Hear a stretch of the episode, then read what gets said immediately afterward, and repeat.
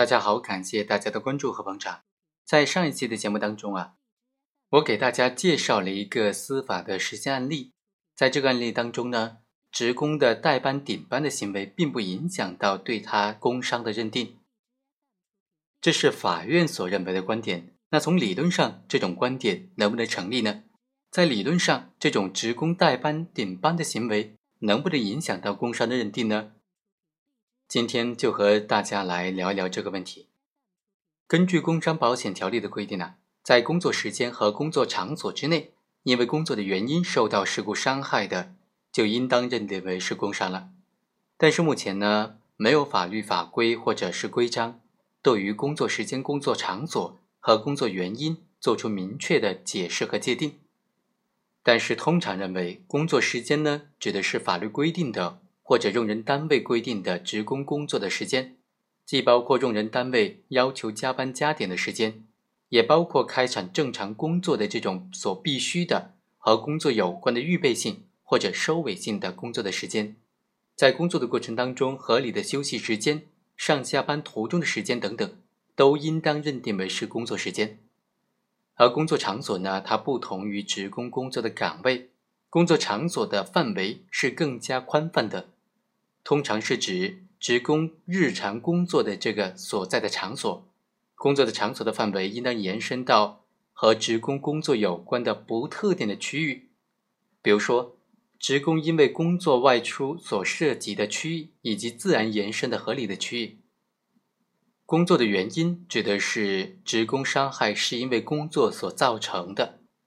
在实践当中啊，工作原因已经从原来的。履行本岗位或者本单位临时指派的工作，扩展到和工作有关的情形。如果将工伤认定的情形界定在从事本职工作而受到伤害，那么很显然就是对工作原因做了非常限制性的理解了。那违反用人单位的内部管理规章制度的这种情形，会不会影响到工伤的认定呢？能不能成为工伤认定阻碍的事由呢？从法理上来讲。我国工伤认定的规则原则呢，对用人单位实行的是无过错责任。根据工伤保险条例的规定，除了上下班途中受到本人主要责任交通事故等伤害的，因为本人故意犯罪的，因为酗酒或者吸毒，因为自杀或者自残等等而受到的伤害情形之外，即使是职工自身存在过错，也不能够免除用人单位的责任。具体到本案来说，首先。卢某代替妻子在切割岗位上从事切割的工作，只会导致具体工作岗位及相关工作内容上有所变动，并不能够因此改变他在这个制品厂提供的工作场所之内进行工作的事实。第二，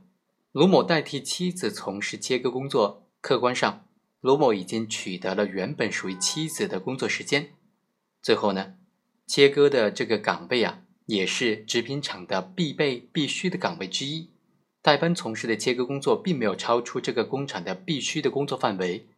在从事本单位的日常生产工作过程当中受伤，当然应当认定为是因为工作原因而受伤了，所以本案应当认定为是工伤。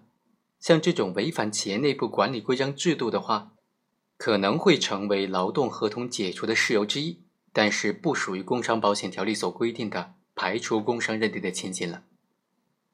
好，以上就是本期的全部内容，我们下期再会。